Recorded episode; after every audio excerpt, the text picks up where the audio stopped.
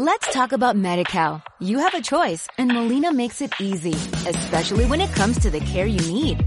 So let's talk about you, about making your life easier, about extra help to manage your health.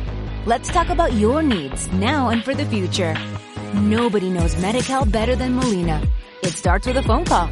Call 866-420-5330 or visit meetmolinaca.com. Let's talk today. Arroba Gatsby barra bajatea. Geray Torres, muy buenas. Hola, buenas. Bueno, Geray, vamos a comenzar por orden. Vamos a empezar, si te parece, por lo que fueron los primeros puestos, que son al fin y al cabo los que más enjundia y brillantina tienen, y bueno, que, que creo, creo yo que son los que más interesan a- al público y a la gente. Cuéntame un poquito las sensaciones, porque el titular ya lo dimos, ¿no? En el previo lo estuvimos comentando con arroba apuestas basket 1. Sorpresas, pocas. Sí, bueno, la verdad es que los primeros puestos siempre suelen estar decididos y tampoco hay mucho más de sorpresa. Anthony Town eh, se pagaba 1.12 que iba a ser el número uno y la verdad la sorpresa más grande que vimos fue en el número 2, D'Angelo Russell, por encima de Okafor, pero Ujú. bueno, la verdad tampoco me sorprendió en exceso. Es cierto que las apuestas sí que estaban más inclinadas en favor de Okafor, ¿no? Que como número 2, pero para mí es bastante mejor elección Russell que no Okafor. Ujú. Eso es, selecciones que realizan franquicias que están ahora mismo, Geray, con plenas necesidades, ¿no? Tenemos a los Knicks, a los Sixers, a los Lakers, que son franquicias de, pues eso, de cuño arcaico y de oro, que siempre se han vestido en años atrás, pero que esta última temporada han sufrido de lo lindo. ¿Y cómo, cómo piensas que se pueden recuperar con estos movimientos que, que han hecho en el draft? Sí, bueno, pero también es algo, es algo bonito de la NBA, ¿no? Eso de que tu equipo, por muy, por muy malo que sea, digamos ahora, quizá en 10, 15 años es, es Claro, el mejor equipo de la NBA, ¿no? Es, es algo que da emoción a la liga y, bueno, la, la hace mucho más competitiva que no las ligas que tenemos aquí. Ah, bueno, hablando de reconstrucción, a mí me parece que los Lakers son, son, el, son el equipo que más puede avanzar este año. Es decir, tienen una tienen un verano que puede ser muy bueno o también puede ser muy malo. Es verdad que tienen a, tienen a Kobe Bryant ahí bloqueando un poco unos cuantos millones, ¿no? Y yo creo que es un pequeño lastre que tienen. Kobe ya no está al nivel que tendría que estar y cobra demasiado. Pero de todas formas tienen, bueno, tienen varias opciones. Tienen a Cousins, tienen a Aldridge en el, en el punto de mira. Y yo, es lo que te digo, yo creo que eh, D'Angelo Russell Mm. es, es el mejor jugador que se podía escoger en este draft. Eh, yo incluso, te, te digo, que lo hubiese escogido en el número uno. Yo creo que Minnesota ha tenido el problema de tener a tener a Ricky Rubio y ese eso le ha impedido coger a un base como número uno. Es decir, si tú tienes ya un base por el que apostaste hace apenas seis años, es como reconocer un error y además tendrían que traspasarlo, sería sería bastante problemático. En cambio, a Carl Anthony Towns lo pueden colocar bien, es un hombre alto, o sea, ha ido Love, lo puede suplir. Pero yo creo que es más bien porque estaban atados de manos. Yo creo que D'Angelo Russell es alguien que ahora mismo te puede te puede aportar que va a ser un hombre importante, un exterior.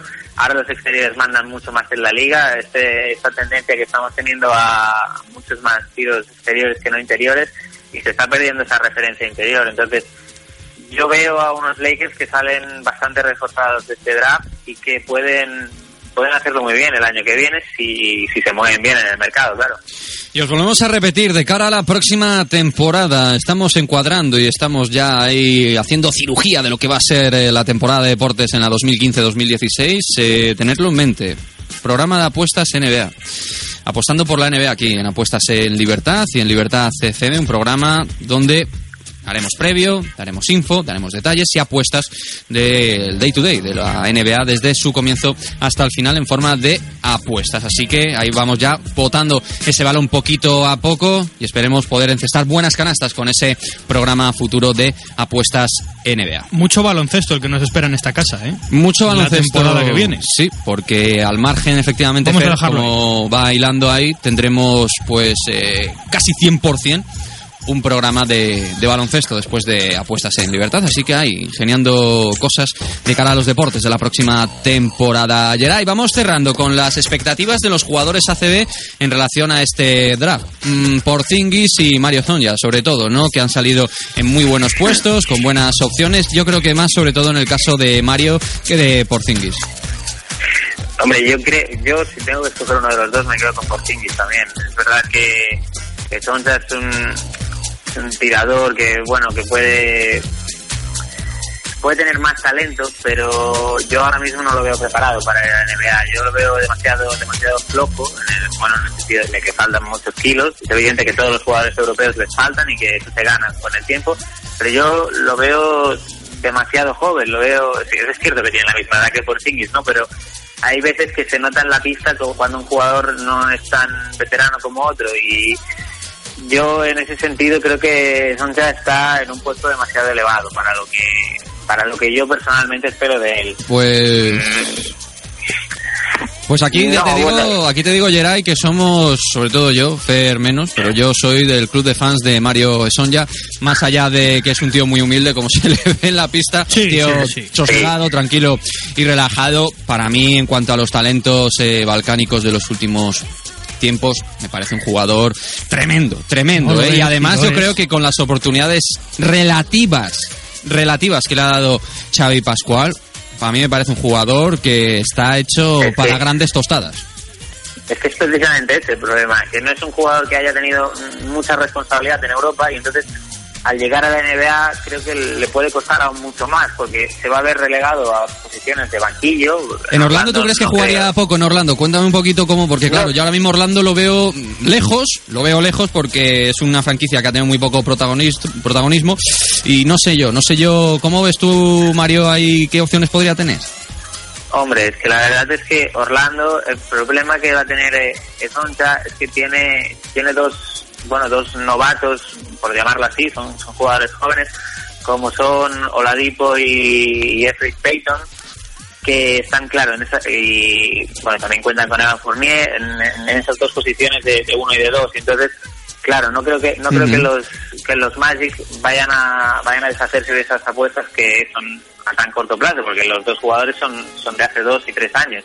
Por tanto, yo creo que va a tener pocos minutos eh, al principio. Y eso le puede pasar factura, porque claro, tú estás acostumbrado a tantos minutos y de repente te encuentras con un mundo mucho más físico que te cuesta mucho más meterte en pista, que te van a te van a dar muchos más palos. Y no sé si no sé si va a estar.